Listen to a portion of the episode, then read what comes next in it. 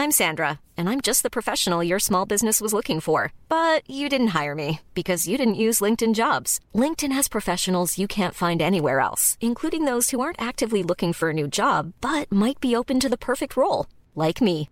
In a given month, over 70% of LinkedIn users don't visit other leading job sites. So if you're not looking on LinkedIn, you'll miss out on great candidates like Sandra. Start hiring professionals like a professional. Post your free job on linkedin.com/spoken today.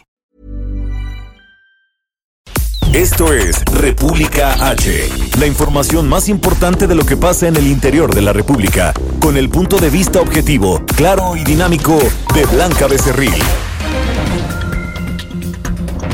Hola, hola, muy buenas noches. Son las 9 de la noche en punto de este viernes. Por fin es viernes 4 de diciembre del año 2020. Yo soy Blanca Becerril, esto es República H y yo, por supuesto, como todos los días, lo invito a que se quede conmigo porque en los próximos minutos le voy a dar toda la información más importante generada hasta el momento para que usted inicie este fin de semana bien informado. Y es que vaya que hay cosas que decirle porque, pues, la Ciudad de México sigue todavía en semáforo color naranja con alerta al límite. Es decir, estamos a un pelín de regresar a semáforo semáforo color rojo, lo que implicaría pues otro tipo de medidas restrictivas para evitar la propagación del coronavirus. Mientras tanto, en unos momentos más le vamos a decir pues cuáles son estas nuevas eh, directrices, estas nuevas, eh, pues cómo, cómo le explico estas nuevas medidas que ha anunciado la eh, pues la jefa de gobierno de la Ciudad de México Claudia Sheinbaum donde pues estaremos eh, pues implementando medidas más restrictivas en algunos en algunos sentidos para evitar la propagación entre ellos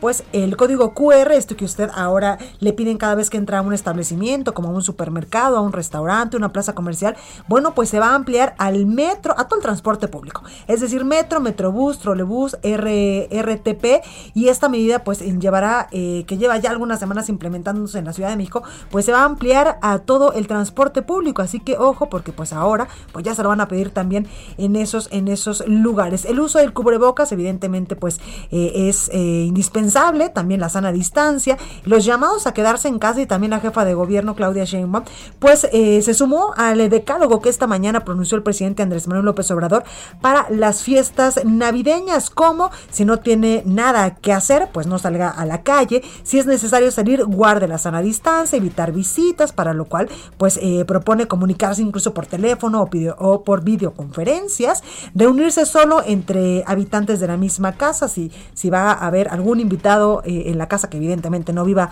en, en nuestro pues en nuestro hogar siempre traer este cubrebocas, la sana distancia, entre muchas otras eh, otras directrices que dijo hoy el presidente Andrés Manuel López Obrador y otra también es que dice que hay que evitar pues los regalos de Navidad para o hay que posponerlos para otros momentos, regala afecto, cariño, amor, no lo compres dice el presidente López Obrador. Bueno, pues esto y más en unos segunditos más se lo voy a informar aquí en República H. Yo soy Blanca Becerril y ¿qué le parece si arrancamos con un resumen de noticias?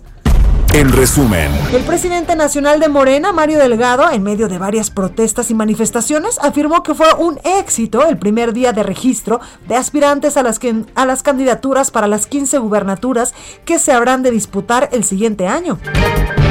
En Palacio Nacional, el presidente Andrés Manuel López Obrador aseguró que en su gobierno no permitirá actos de corrupción, de nepotismo o influyentismo de algún miembro de su familia. Desde el municipio de Ruiz, Nayarit, el presidente López Obrador hizo un reconocimiento al ejército mexicano que, a través de su participación en diversos programas, colabora en el desarrollo del país. Baja California y Zacatecas son los únicos estados que pasaron este, esta semana a semáforo epidemiológico color rojo. También está Chiapas, Veracruz y Campeche, pero ellos en color verde. El senador del PRI y exgobernador del Estado de México, Erubiel Ávila, dio positivo hoy a coronavirus. Y agentes de la Policía de Investigación cumplimentaron una orden de aprehensión en contra de Arturo Arredondo Luna, primo de Felipe de Jesús Pérez Luna, alias El Ojos, quien es acusado por la probable comisión del delito de extorsión agravada. Reporte vial. Bueno, y vamos con mi compañero Daniel Magaña a las calles de la Ciudad de México. Daniel, buenas noches, ¿cómo estás?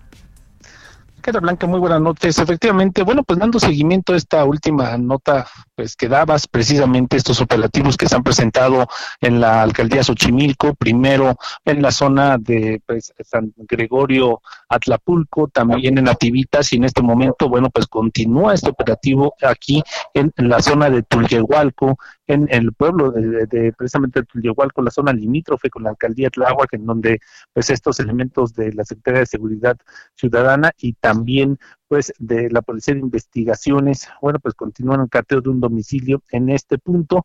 En cuanto a las condiciones vehiculares, algo afectada, la carretera, sobre todo la carretera, eh, pues Tulyehualco-Xochimilco, al llegar hacia la zona de San Luis, y bueno, pues hay que tomar esto en cuenta las personas que avanzan, pues todavía en esta zona, y bueno, pues eh, precisamente hasta hace algunos minutos sobrevolaba un helicóptero en toda esta zona, en la zona sur de la ciudad. El reporte, muy buena noche. Muchísimas gracias, Daniel. Regresamos al ratito contigo.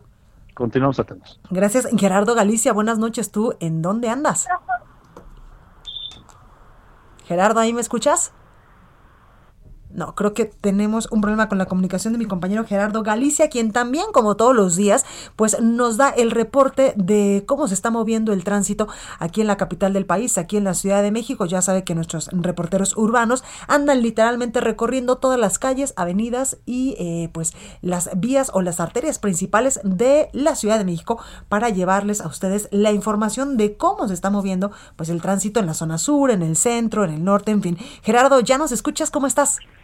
Ahora sí los escucho, mi querida Blanca. Excelente noche. Bien, desde el Paseo de la Reforma acaba de ser reabierta la circulación. Ya son buenas noticias para nuestros amigos que desean utilizarla entre la glorieta de la Diana Cazadora y la glorieta de La Palma. Estuvo cerrada por una protesta que realizaron los activistas del colectivo Animal Safe en este punto para exigir el cierre de muchos de los rastros que operan en el Estado de México. Ya esta protesta ha terminado, los jóvenes se ubican en los camellones del Paseo de la Reforma y los elementos de la Policía Capitalina en el área de tránsito ha reabierto la circulación, así que ya se puede utilizar el Paseo de la Reforma entre la glorita de la Diana Cantadora e Insurgentes y también la Avenida Florencia queda reabierta a la circulación. Por lo pronto, el reporte seguimos muy pendientes. Muchísimas gracias, eh, Gerardo. Regresamos al ratito contigo.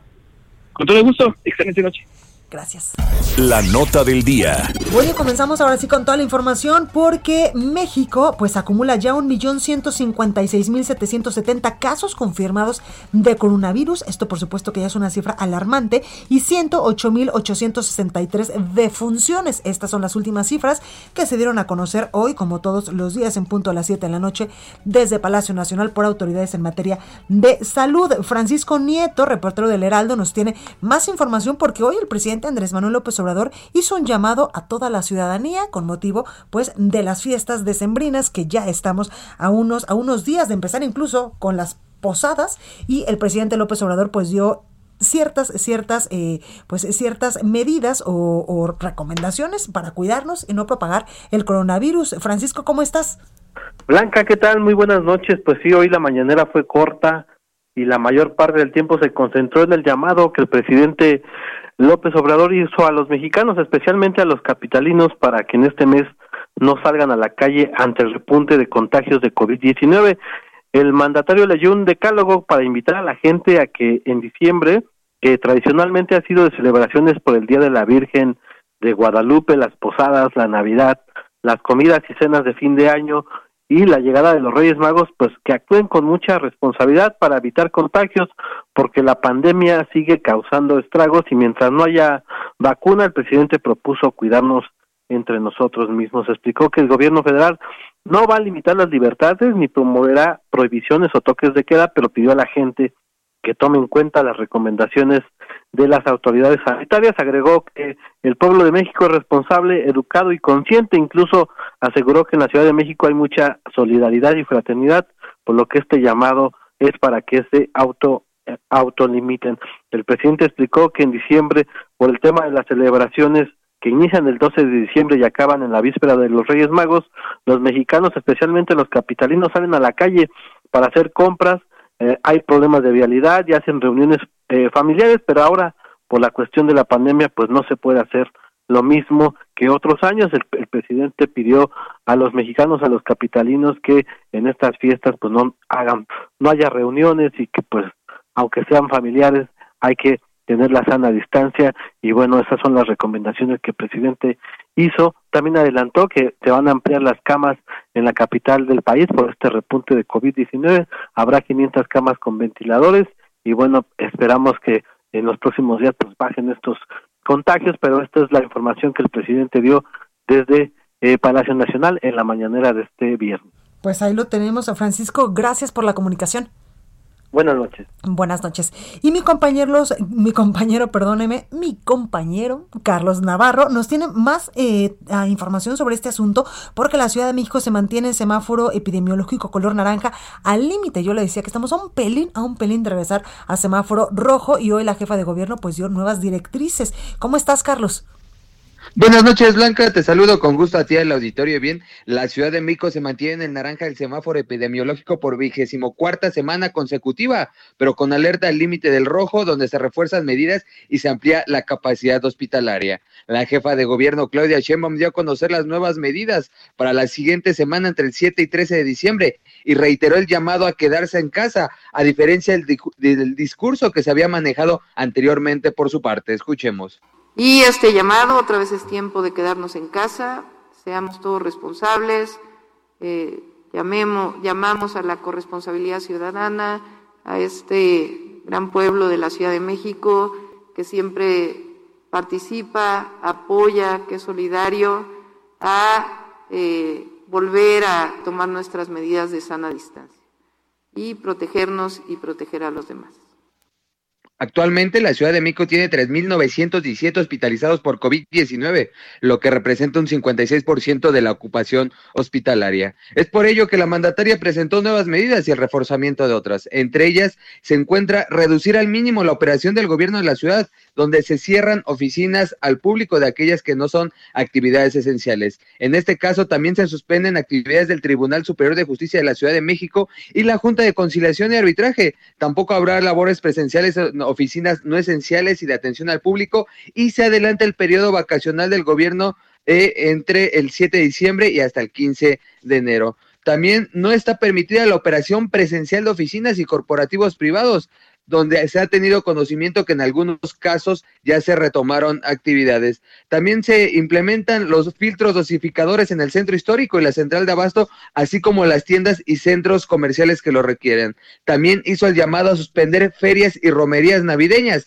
así como evitar reuniones en esta época del año. La implementación del sistema de seguimiento de contagios a través del código QR estará ya también en el transporte público a través a, partir de la siguiente semana en trolebuses RTP, Metro y Metrobús. También se fortalece el trabajo territorial, principalmente en las 200 colonias que tienen el mayor número de casos activos. En ese sentido, la jefa de gobierno reiteró el llamado y dijo que no van a implementar medidas como los han, medidas punitivas como lo hicieron en otros estados de la República. Escuchemos.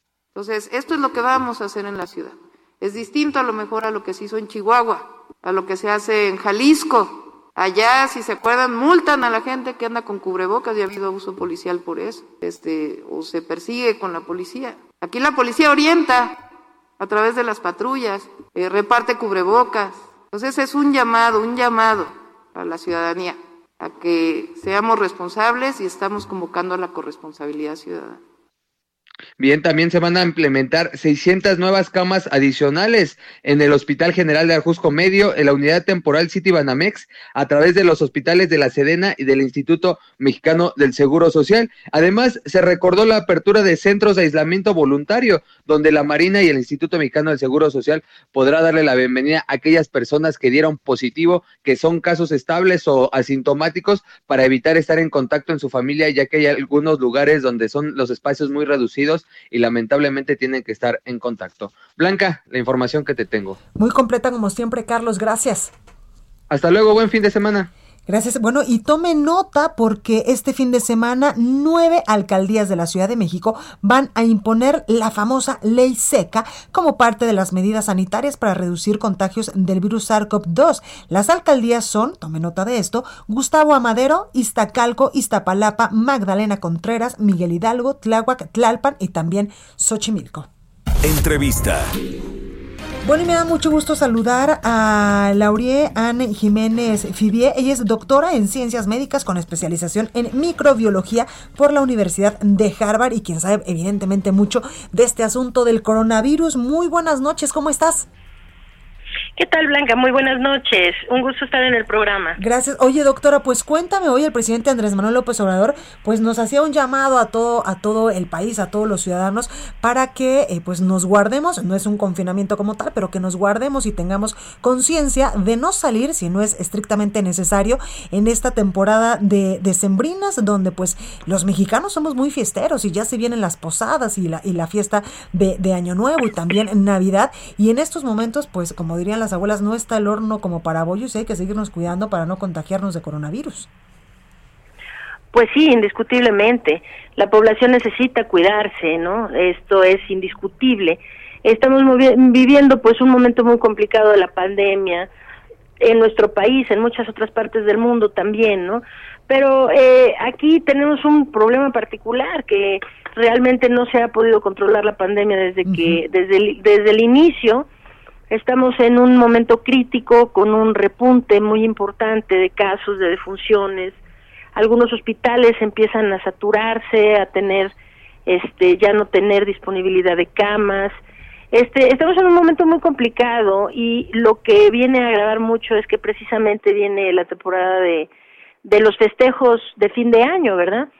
Y este, pues sí, eh, eh, creo que es algo bueno que el presidente de la República haya hecho estos señalamientos el día de hoy, aunque pues sí, este, a veces es un poquito como que demasiado poco, demasiado tarde, ¿no? Eh, se ha tardado nueve meses en, en hacer un señalamiento a la población. No entiendo si más de cien mil muertos no habían sido suficientes para que alguna vez hiciera un señalamiento hasta donde recuerdo, bueno, pues no, hasta donde recuerdo no, recuerdo perfecto todo lo que ha sucedido durante la pandemia. La he estado siguiendo detalladamente desde que inició. Y este, pues el presidente nunca había hecho ningún tipo de señalamiento, ¿no? Este, de que la gente se cuide, incluso pues lo que nos ha venido diciendo todo el tiempo es que las cosas van bien, van mejorando, ya domamos la pandemia, ya se aplanamos la curva. Nada de esto ha ocurrido, ¿no? México sigue en un solo episodio continuo de, de, la, de la pandemia en donde no se ha podido controlar. Y faltó decir algo que es muy importante, porque se hacen varios señalamientos, todo, pues sí, muy bien, ¿no? E insisto, es muy poco, muy tarde. Es demasiada gente la que ha muerto ya. Y ahorita hacer señalamientos tibios, pues realmente no, no, no satisface, ¿no? Con la pérdida y el luto que se vive nacional. Justo, doctora, eso es lo eh, que, eso es lo que le iba a preguntar, estos, estos decálogos literal que presentó el presidente López Obrador, no sé usted, pero como que le faltó fuerza. No es que nos prohíba, pero como que le faltó fuerza al pedirle a los mexicanos eh, ciertas cosas, ¿no? Pues sí, digo, le faltó fuerza y le faltó decir muchas cosas, porque la principal que debería de haber mencionado es el uso del cubrebocas. Claro ¿sí? No, no, no se entiende por qué nuestro presidente sigue empecinado en desestimar una medida que es tan simple y tan efectiva de control de los contagios. El uso del cubrebocas está perfectamente bien documentado científicamente. Esto no inventamos ahora el hilo negro, esto es lo peor, ¿no? Que ahora dan la impresión de que ahora eh, descubrimos que el cubrebocas funciona. Bueno, el cubrebocas, si alguien ve fotos de por allá de hace un siglo, ¿verdad? 1918, 1920, la gran pandemia de influenza, pues es que toda la gente usaba cubrebocas porque se sabía desde entonces que este era un mecanismo para controlar los contagios de las infecciones que se transmiten por vía respiratoria. Y ahora pues parece que es este que es un tema controversial, no tiene por qué ser controversial y es muy triste que se que se haya politizado así. El mensaje de hoy, desde luego, lo principal hubiera sido instruirle a la población más allá de quedes en su casa, porque nos vienen diciendo esto y vamos a cumplir un año de quedes en su casa. Y pues la población hace lo que puede, pero las autoridades son quienes no han actuado adecuadamente. Pues sí nos quedamos en nuestra casa, pero se necesita instruirle a la población adecuadamente sobre la prevención de contagio, el uso de cubrebocas siendo una de las principales. La gente necesita saber que deben ventilar espacios, y evitar espacios cerrados poco ventilados. Pues Estos son esto esto es crucial, ¿no? Totalmente. Y este y bueno, mientras nos instruyen que nos sigamos encerrando, Pues es que las autoridades tienen que tomar las medidas de contención de los contagios en la comunidad. Es decir, no ampliar el número de pruebas, rastrear contactos, aislar selectivamente los casos positivos. Hay una serie de cosas que tienen que venir del nivel gubernamental y lamentablemente no ha sido así hasta la pues, fecha. Ahí lo tenemos. Doctora, muchísimas gracias por esta comunicación como siempre. No, no tiene nada que agradecer, al contrario, un placer. Gracias, buenas noches. Entrevista. Bueno, y yo le decía hace unos momentitos que Baja California y lamentablemente también Zacatecas eh, regresaron hoy al semáforo color rojo, este semáforo epidemiológico, y tengo en la línea telefónica y le agradezco nos tome esta comunicación al gobernador de Zacatecas, Alejandro Tello. Gobernador, buenas noches, ¿cómo está? Blanca, ¿cómo estás? Muy buenas noches y buenas noches a toda tu audiencia. Gracias, gobernador. Oiga, pues cuénteme, ahora regresamos a semáforo color rojo allá en Zacatecas. ¿Cuáles son eh, pues las medidas, las, las acciones eh, a partir de ahora para cuidar a la población? Bueno, nosotros, Blanca, ya habíamos eh, operado localmente a semáforo rojo desde la semana anterior, derivado a que ya todos los parámetros al día, no hay que olvidar que a nivel federal la información luego lleva ciertos días de retraso. Claro. Nosotros teníamos las cifras que nos daban que estábamos ya en semáforo rojo, teníamos un número de contagios grande, un número de mortandad grande, un crecimiento en ocupación hospitalaria, y bueno, tuvimos que endurecer las medidas, se envió a la legislatura la obligatoriedad del uso del tapabocas o el cubrebocas, eh, no lo autorizaron, eh, en tuvimos que restringir horarios, movilidad, no es popular, son medidas que en ocasiones molestan a la población, pero pues nuestro objetivo es tratar de salvar vidas. Totalmente, y son necesarias, gobernador, como usted dice, para salvar vidas y más en esta temporada donde ya lo decía yo hace unos momentitos, pues es diciembre, nosotros nos relajamos un poquito más porque ya tuvimos un año muy complicado y vienen posadas, año nuevo, navidad y es cuando eh, pues podemos ponernos las pilas para evitar la propagación del coronavirus, que es cuando bajamos y mira, Y Zacatecas es un lugar muy frío, la influenza pega duro eh, se nos junta, también es un estado con una condición migrante, vendrá mucha gente en estas épocas de los Estados Unidos, de otros estados, entonces pues, tenemos que estar preparados, hacer nuestro máximo esfuerzo, el llamado a la población, yo te escuchaba, y efectivamente todos somos responsables, sociedad y gobierno, y pues que cada quien hagamos lo que nos corresponda. Totalmente. Gobernador, en este momento, ¿cómo estamos en la ocupación hospitalaria? Fíjate que afortunadamente es algo que hemos estado cuidando mucho estamos prácticamente un 50%, es alto, pero todavía en Zacatecas hay una capacidad grande, tanto en camas como en respiradores, pero no podemos hacer confianza, porque hemos venido creciendo. Al día teníamos aproximadamente 220 contagios, mucho para Zacatecas, aproximadamente 20 fallecimientos, muertes diariamente. Y bueno, pues no podemos permitir que esto siga así. Eh, hemos insistido mucho a la población a seguir las medidas del sector salud y pues tendremos que evaluar la semana entrante y si se tienen que seguir tomando medidas, se harán. Claro. Gobernador, en cuanto a la activación económica, con el regreso al semáforo color rojo, ¿se, se pondrá una pausa o cómo, cómo manejarán este tema? Mira, desde la semana anterior ya veníamos, como te decía, trabajando en semáforo rojo estatalmente. Hubo restricciones en horarios, eh, de los negocios que no son prioritarios, que no son básicos, pero en los otros también estamos teniendo algunas restricciones en capacidades, en porcentaje de eh, afluencia que pueden tener de clientela, también en la movilidad en el transporte público, en la venta de alcoholes. Vaya, si hemos venido restringiendo, buscando también no colapsar la economía. Yo entiendo, ya a estas alturas prácticamente eh, hay muchos negocios que han tenido que cerrar, muchos despidos, Zacatecas perdió 6.700 empleos, ya llevamos el 80% recuperado, pero pues no podemos también eh, desproteger la economía, es ahora sí que jugamos en una balanza, pero obviamente la vida pues está sobre todo. Totalmente, gobernador. Oiga, y estoy leyendo precisamente una nota donde pues nos, nos hace reflexionar sobre el milagro de la vida y es que dice que México salvan a un bebé que nació de paciente intubada por coronavirus en el Iste de Zacatecas. Sí, sí, sí, una historia triste porque muere la mamá, la bebé sobrevive, no está contagiada y bueno, es una de tantas y tantas historias que esta pandemia nos está dejando. Pues ahí lo tenemos, eh, gobernador de Zacatecas, Alejandro Tello. Muchas gracias y en verdad de corazón, pues mucha suerte porque eh, entendemos que ustedes han trabajado pues arduamente durante ya casi un año para pues salvaguardar la vida eh, de la población ahora en, en época de emergencia sanitaria. Y lo seguiremos haciendo, es nuestra obligación y mientras la gente responda, pues podremos controlar esta pandemia. Totalmente. Gracias, gobernador, cuídese mucho. Gracias.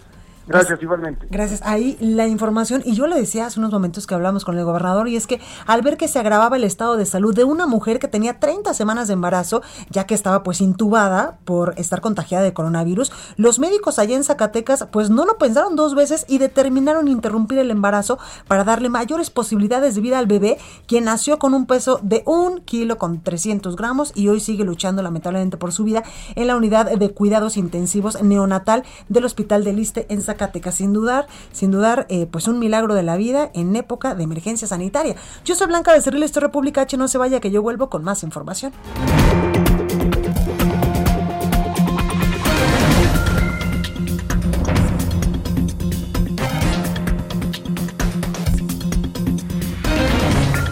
Continúa escuchando a Blanca Becerril con la información más importante de la República en República H. Regresamos. Estamos de regreso con la información más importante de la República en República H, con Blanca Becerril, transmitiendo en Heraldo Radio. En resumen, México acumula 1.156.770 casos confirmados de coronavirus y 108.863 muertes. La Secretaría de Salud del Estado de México alertó que el incremento de contagios por coronavirus han comenzado a saturar algunos hospitales y reconoció también que la entidad está muy cerca del semáforo rojo, por lo que exhortó cancelar eventos decembrinos. El secretario de Relaciones Exteriores, Marcelo Ebrard, publicó la lista de centros en donde se pueden inscribir las y los candidatos para la aplicación de la vacuna CanSinovium en todo el país. Solo se aceptarán a 15 voluntarios. La Comisión de Quejas del INE dictó medidas cautelares por una presunta violación a la legalidad tras las declaraciones hechas por el presidente Andrés Manuel López Obrador sobre los partidos políticos que participarán en las elecciones de 2021. El presidente de México, Andrés Manuel López Obrador, aseguró que las negociaciones que se llevan a cabo en Palacio Nacional sobre la reforma a la subcontratación, el outsourcing, van en buen camino. Dijo que sigue el diálogo con empresarios y se busca un acuerdo que ayude a los trabajadores. reporte vial. Y vamos a las calles de la Ciudad de México con mi compañero Daniel Magaña. Daniel, ¿cómo estás? ¿Qué tal, Blanca? Pues ahora ya nos encontramos recorriendo en este momento la zona del anillo periférico sur, la zona de Cumaco. Fíjate que continúan estas eh, complicaciones vehiculares, la reducción de carriles, sobre todo las personas que avanzan en dirección hacia la zona de la Avenida Canal de Chalco, la zona también de la alcaldía de Iztapalapa, debido a este puente vehicular que se está realizando cerca de la Avenida Canal Nacional todo, pues, eh, todo el tránsito vehicular es canalizado, los carriles laterales, tenemos todavía circulación lenta en todo este perímetro, el sentido opuesto con mejores condiciones viales en la zona ya del periférico sur para trasladarse hacia la zona de Miramontes o bien más adelante hacia la calzada México-Xochimilco. El reporte, muy buena noche. Muchas gracias Daniel, cuídate y nos escuchamos después. Claro que sí, muy buena noche. Gracias Gerardo Galicia, ¿tú en qué punto andas? Zona surponiente de la capital, mi querida Blanca, excelente noche y acabamos de recorrer el circuito bicentenario en sus diversos nombres. Prácticamente desde el Paseo de la Reforma estamos llegando a la zona del circuito bicentenario en su tramo Río Churubusco a la altura de la Viga y hemos encontrado un avance realmente aceptable. Si van a utilizar el circuito interior, lo pueden hacer con toda confianza. El tramo más complicado es el que se ubica entre Reforma y Benjamín Franklin. Ya dejando atrás a Benjamín Franklin y entrando a la Avenida Revolución, pueden transitar sin mayor problema por su continuación Río Miscuac y Churubusco, únicamente no hay que abusar del acelerador. Por lo pronto el reporte, seguimos muy pendientes. Gracias Gerardo, descansa. Muchas gracias, excelente noche. Igual. Gastrolab con el chef Israel Arechiga. Bueno, y a mí saben que me da un montón de gusto. Yo nací Échale, échale, échale. con la luna de plata. Nací Bueno, y como usted puede escuchar, Agustín Lara de Veracruz, porque el chef Israel Arechiga y yo vamos a hablarle de las delicias que tiene este bello estado de la República Americana, de la República eh, Mexicana, sí, americana, dije, perdóneme. Israel Arechiga, ¿cómo estás? Mi querida Blanca, muy buenas noches, muy bien. ¿Y tú? Saludos a todo el auditorio, qué gusto escucharnos. Igualmente. Oye, Israel, antes de hablar de las delicias de Veracruz, cuéntame y me da eh, pues eh, un enorme placer felicitarte literal el nombre de todo este equipo porque mañana se inaugura Cero, esta nueva sucursal del restaurante que pues ya es un éxito acá en el sur de la Ciudad de México. Así es, pues muchas gracias por las felicitaciones. Estamos largos, casi a tono, casi a punto para empezar el día de mañana por fin con este nuevo proyecto en las lomas de Chapultepec. Cero, que mantiene la cocina de raíces vascas, de, de, raíces ibéricas, esta cocina tradicional de guisos, pero eh, vamos a tener un giro un poquito diferente y estaremos trabajando mucho alrededor de las brasas y de los asadores. Cero Lomas es para venir a comer arroces a las brasas, para venir a comer pescados asados de estilo Getaria, es para venir a comer materia prima de mucha calidad bien hecha y bueno, pues nos dará mucho gusto recibirlos a todos. Oye, eh, chef, qué delicia nos acabas de decir y por ahí me contaron que incluso trajeron, no sé cómo se llame, pero una paellera enorme precisamente de España para que pues el sabor esté eh, del, del, arroz esté en su punto. Sí, nos mandamos a traer unas paelleras allá de, de Barcelona, trajimos un asador que bueno, pesa más de una tonelada el asador, una cosa de cuatro metros, especialmente hecho para hacer pescados al carbón y mariscos al carbón. La verdad es que estamos poniendo toda la carne al asador. Ya lo hemos dicho muchas veces, no nos podemos quedar parados con los brazos cruzados en la pandemia. Estamos usando de verdad todo lo posible, estamos haciendo uso de todo lo posible para que todos estén bien cuidaditos, mucha seguridad, mucha higiene, pero de alguna manera tenemos que seguir caminando porque la rueda sigue girando Totalmente. Y, tenemos, y tenemos que seguir haciendo proyectos. Pues ahí lo tenemos. Ahora sí, chef, pues cuéntanos de las delicias de Veracruz. No, bueno, Veracruz es un estado que por sí solo, por sí solo, podríamos pasar todo el programa y el de mañana y el de pasado mañana hablando de la gastronomía, de la cultura, del turismo, del producto, la materia prima. realmente es la puerta de entrada del viejo mundo al nuevo mundo. ¿No? Vamos, vamos a encontrar que justo en la parte de Veracruz eh, es la primera ciudad fundada por los españoles, por Hernán Cortés, y, y partiendo de ahí, pues imagínense nada más el intercambio gastronómico y cultural que ha habido entre España y México desde el 1519, ¿no? Estamos hablando que, que todo el producto que venía de allá, todo, todo el tema de las gallinas, los cerdos, el ganado mayor, las reses, los caballos, eh, y ni hablemos de las pasas, del jerez, del vino, del aceite de oliva. Estamos hablando que es un sinfín de materia prima que eh, el primer estado y la primera región del país que lo vieron llegar fue Veracruz. Entonces muchas cosas llegaron para quedarse, pero Veracruz tiene no solamente esa influencia española, ¿no? Veracruz también tiene esa cocina criolla, esa cocina criolla que, que también tuvo mucha influencia de los esclavos, ¿no? De los de, de, toda esta comunidad afroamericana que llega también a Veracruz, traída por los europeos, y esta cocina eh, criolla con mucha materia prima de la región, con café, con azúcar, con el mismo tabaco. Realmente estamos hablando que es una mezcla cultural importantísima y cuando hablamos de materia prima, bueno, podría quedarme hablando y aparte babeando de las delicias que tienen, porque tienen uno de los mares más ricos de todo el país, todo el Golfo de México, una extensión territorial de mares enorme y un producto que, bueno, ¿quién no ha ido a Boca del Río? ¿Quién no ha ido a Jalapa? ¿Quién no ha ido a La Torre? ¿Quién no ha ido al Tajín? ¿Quién no ha ido a Coatzacoalcos? A probar a Córdoba, a probar todas estas delicias que tenemos. Totalmente, chef. Y hace rato decías el café, el café veracruzano, yo creo es de lo más rico que he probado.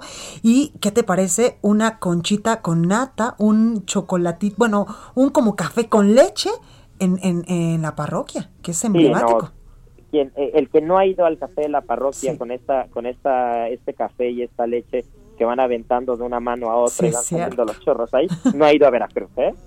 Totalmente. Y las... no nos engañen. Exactamente. El que no ha ido a la parroquia no conoce Veracruz. Totalmente. Oye, yo no sé por qué, pero siempre que, que, que, evidentemente vamos a Veracruz o pasamos por Veracruz, uno es indispensable ir al café, la parroquia, y otro es indispensable degustar desde las enchiladas, el pozolito, las migajas, el pescado en todas sus formas. Bueno, ¿qué te digo?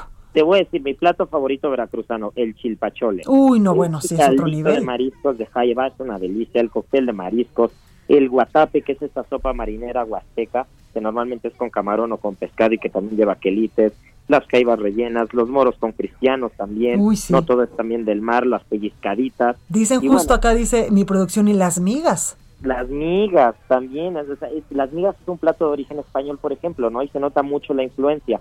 Pero un punto importantísimo, y ahí es donde nadie me va a dejar mentir, el pescado a la veracruzana Ah, es el claro. estándar. Totalmente. El pescado a la veracruzana ya está con un buen robalito, un guachinango justo de la zona del Golfo, un buen besugo, o incluso el bacalao, que hablamos otra vez de la mezcla cultural, este bacalao traído de los, eh, por los españoles, pero el bacalao a la veracruzana es de mis platos favoritos también, ¿eh?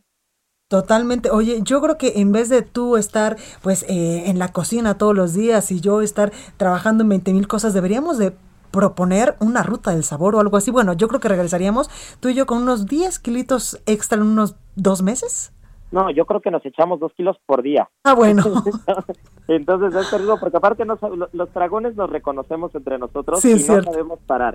O sea, seguramente vamos a empezar, vamos a empezar con un coctelito de opciones, después nos vamos a ir con el chilpachole, nos iremos con los guatapes, las caibas rellenas, con el arroz a la tumbada y todavía nos quedan todos los platos fuertes. ¿no? Totalmente. Dirían las abuelas, Dios los hace y ellos se juntan.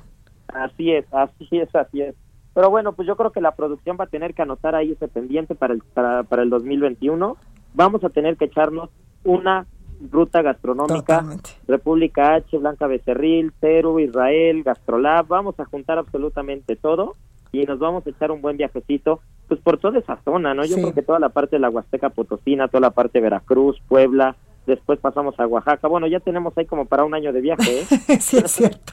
Oye, Israel, muchísimas gracias por esta comunicación, por siempre pues dejarnos literal babeando con la boca abierta con todas las cosas deliciosas que nos cuentas y mucha suerte el día de, de mañana en la inauguración de Ceru. Muchas gracias, Blanca. Gracias por la buena vibra, los buenos deseos. Saludos a todo el auditorio y nos estamos escuchando en ocho días. Perfecto, gracias y suerte. Gracias. Es tiempo del séptimo arte. Películas, cortometrajes, series, documentales y excelente música. Con Gonzalo Lira. Bueno, pues como todos los viernes ya está Gonzalo Lira. No sé por qué siempre me da tanta risa tu presentación. Ah, ¿es risa?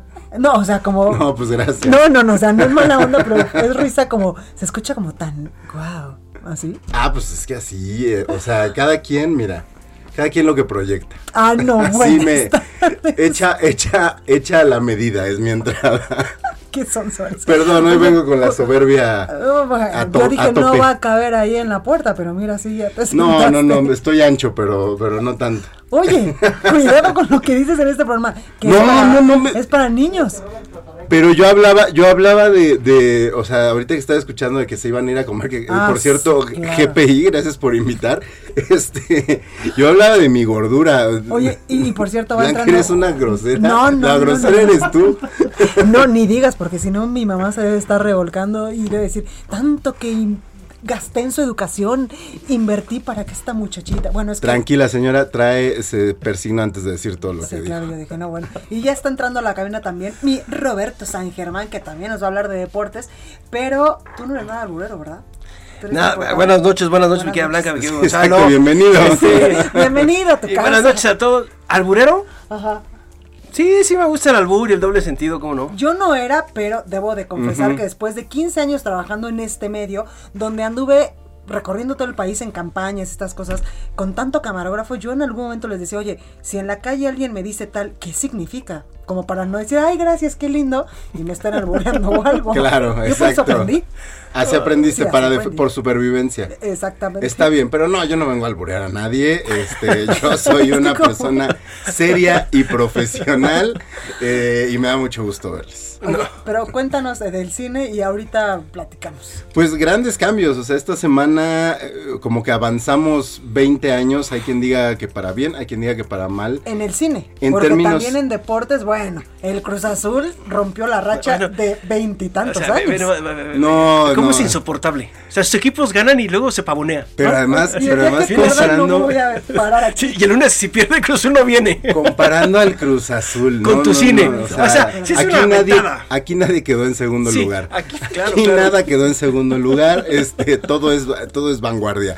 Y, y precisamente lo que digo es que avanzaron como 20 años porque esta semana se anunció que Warner Bros., que es una de las distribuidoras y productoras más importantes históricamente eh, hablando de cine, para el 2021 han decidido que todos sus estrenos van directo de forma simultánea en plataformas y en salas cinematográficas. Entonces, justo estábamos teniendo esa discusión aquí afuera en la cabina, porque me decían, bueno, ya mataron el cine, ¿no? Es como el discurso que tienen. Y yo les pregunto a ustedes, ¿cuántas veces a la semana van al cine? Ah, no, bueno. ¿Cuántas veces realmente van al cine a pagar una entrada por ver una película de estreno? Creo que yo iba más veces al cine cuando estaba en la prepa y tenía noviecito que ahorita. Y no ibas a ver la película. Sí, sí la que vi. justo era de lo que hablábamos. Era de lo que hablábamos, que ahora la película es lo que va a hablarle al público para presentarse rojo, en la hace que se sala. acordó de algo. Pues quién sabe. Yo iba al cine a verlas. Ajá, No, sí, favor. sí, sí, Porque Muchos dijimos. casi a ningún E- sitio. Esa nadie Pues se la creyó. eso. Todos dijimos que íbamos al cine, pero íbamos a otros lados. Claro, pero además dice, no, a lo mejor al cine, pero a hacer otras cosas.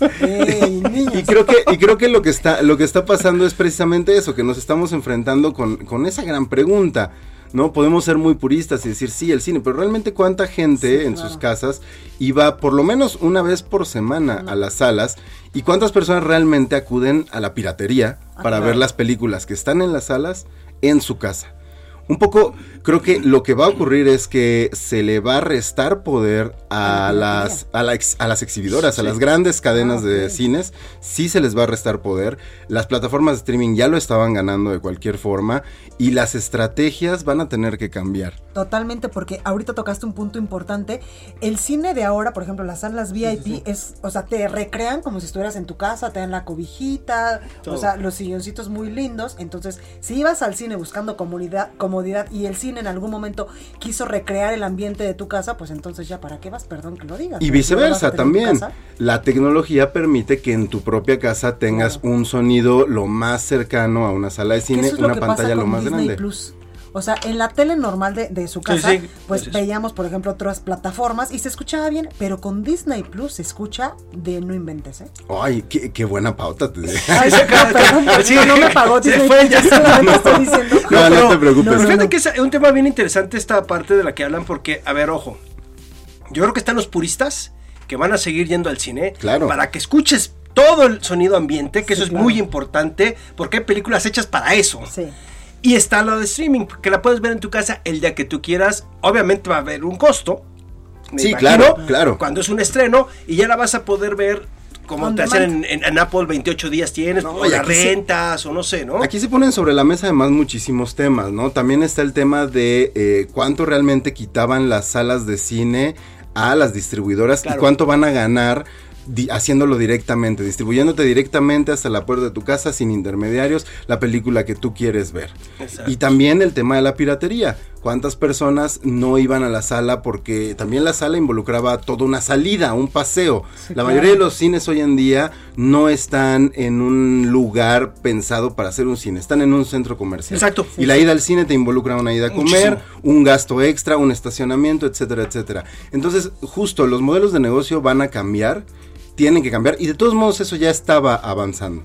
Digamos que simplemente se aceleró el momento. Y es curioso que estemos hablando de esto porque hablando de plataformas, se estrenó hoy en la plataforma de Netflix una película que se llama Mank. Ah, es- está buenísima. Está buenísima. Y Mank es una película que nos cuenta la historia de eh, un guionista, que es el guionista al que se le adjudica, de apellido Mankiewicz, al que se le adjudica el guion de Ciudadano Kane, que Orson. Welles durante mucho tiempo dijo, no, no, no, yo, yo me la aventé solo. Y precisamente la película, aunque está filmada como si fuera una película de los años 40, 30, 40, que habla de esa época y que habla de un guionista de, de esos tiempos, lo, de lo que realmente, en lo que realmente se enfoca es en el desprecio de este guionista hacia la industria cinematográfica de esa época. La industria cinematográfica de esa época que para ganar dinero solo hacía películas de la Universal, estas de monstruos, de Sí, sí. Frankenstein, el hombre lobo, y como el cine autoral parecía que estaba en riesgo, pero al mismo tiempo también te da como ese, ese pedacito de esperanza de cómo estos autores, eh, pues terminaban contra viento y marea posicionándose. Pues para lo bien hecho siempre va a haber un, un lugar, un momento y un espacio. Y para, y para el entretenimiento, digamos, que es como nació el cine. A final Sí. de cuentas, el cine era un entretenimiento de circo. Eso era. También hay público y también hay espacio. Entonces creo que todo se trata de un balance, de que quienes llevan el negocio eh, sepan valorarlo, ¿no? Sepan decir dónde va qué y que el público también exija lo que quiere Sí. ver en donde lo quiere ver. Ahorita creo que lo que dice Gonzalo es bien interesante porque también es la parte de, a ver, los medios tradicionales, ya como los conocemos, no es que se vayan a, vayan a acabar, ya cambiaron.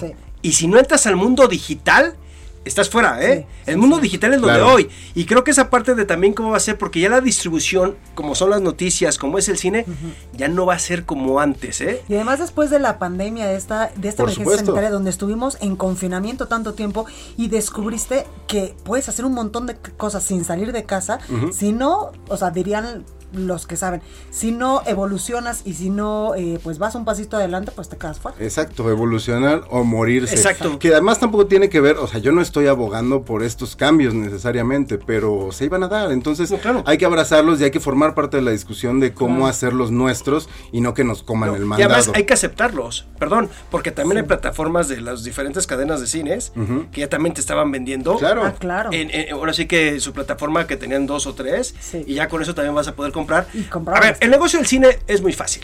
La dulcería. Sí, es, es- es parte del negocio. Es pero una de las precisamente partes, ¿no? por eso, ¿cuánta gente va al cine sin saber realmente qué va a ver? Claro. ¿No? Es como cuando llegas a- al final de la fila en el lugar de las hamburguesas y la gente empieza a preguntar, ¿a Sí. qué hay? Sí. ¿No? Un poco pasaba eso con los cines. Sí, sí, sí. Oigan, pero bueno, hablando del futuro, Ajá. ya para, para terminar de hablar de cine, hablando del futuro, otra, otra película que. ah, Hay una película que está en cartelera que nos permite fantasear con un futuro acelerado, quizá. El futuro de las ultraderechas conservadoras que quizá en un momento podrían ocurrir, ¿no? Divino Amor se llama la película, es una película brasileña que habla de un Brasil en el 2034 donde ya el Estado y la iglesia les vale gorro la división, trabajan juntos y entonces están en... Puedes divorciarte, pero la parte eclesiástica va a decir, pero no te divorcies, te vamos a mandar a una mujer que te va a ayudar a revivir la llama con tu esposa, ya sea para que tú estés con esa mujer o para que los dos se lo avienten. Una cosa loquísima y es la historia de esta mujer precisamente que aboga por la fe, pero para que el Estado avance. Platiqué con el director Gabriel Mascaro eh, sobre de dónde le salió esta loca idea y a- aquí está lo que me contó.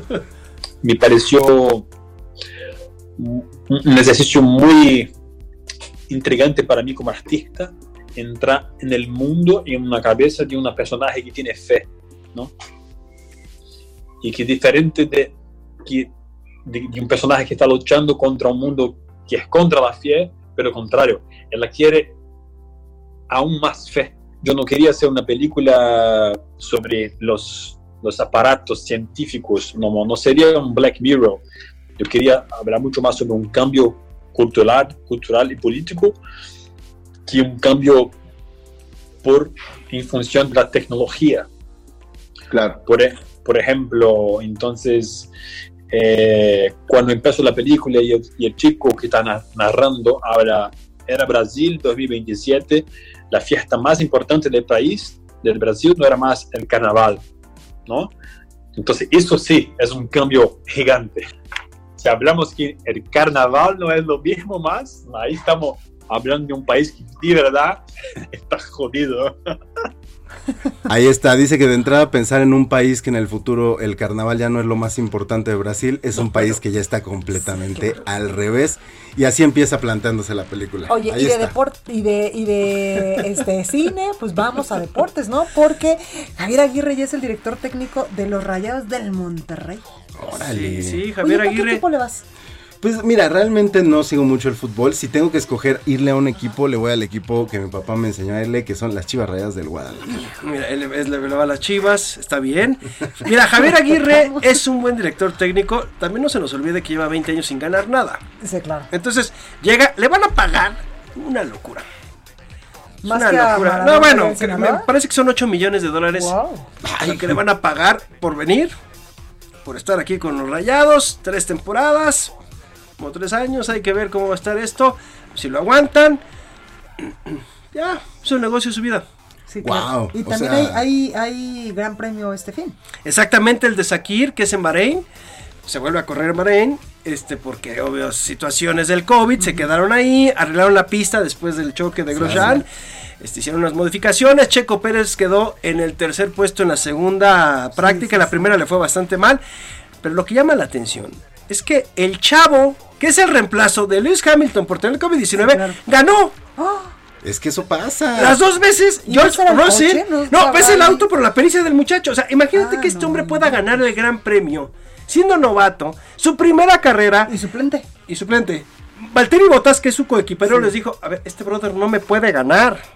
El chavo hoy corrió las dos pruebas y fue el primer lugar. Es el hambre, es que eso pasa, cuando pones a alguien que tiene hambre y talento, se Y come que todo. no es el asunto del. Y Toto Wolf, que es el presidente, ahora sí, el mandamás de Mercedes, tenía a Esteban Gutiérrez y tenían otros dos. Dijo, no, yo quiero a George. Oye, espera, él va a pilotar el coche. Y pues le salió. Entonces, oja- a lo mejor tenemos debutante y ganador del Gran Premio. Eso estaría buenísimo. No, bueno, estaría espectacular. Oye, No y los mucho. partidos de vuelta de las semifinales de la Liga MX. Es que ya sabía, ya sabía que ibas a llegar a ese punto, ya sabía, Es que pero quería hablar del Cruz sí, sí, Azul sí, sí. a fuerza. Mira, vamos a Oye, terminar que con el Cruz mérito, Azul. no inventes, No, bueno, ya. mira, Yo digo que Chivas, extiendas, te quedan como 20 segundos, se extiende no, y queda. Chi- Chivas está empatado a uno con León. Creo que León le puede dar la vuelta en casa. Lo veo muy complicado para las Chivas, aunque recuperaron al conejito Brizuela para este partido. Pero tu Cruz Azul, lo que pasó ayer, algo en 12 minutos iban 3 a 0. Sí. En el minuto 95 el cuarto gol. No veo Pumas cómo le haga. Cruz Azul va a llegar y te lo dije, se va a repetir, creo yo, la final del 97 y va a ser lo mismo. Terminó León en primer lugar y cerraron en León y ganó Cruz Azul. Ahí lo tenemos, Gonzalo Lira y Roberto San Germán. Gracias, Gracias. por esta pequeña tertulia. Gracias. Cuídense Gracias. mucho, buen fin. Esto fue República H, la información más importante de lo que pasa en el interior de la República, con el punto de vista objetivo, claro y dinámico de Blanca Becerril. Continúa escuchando Heraldo Radio, donde la H suena y ahora también se escucha. Una estación de Heraldo Media Group.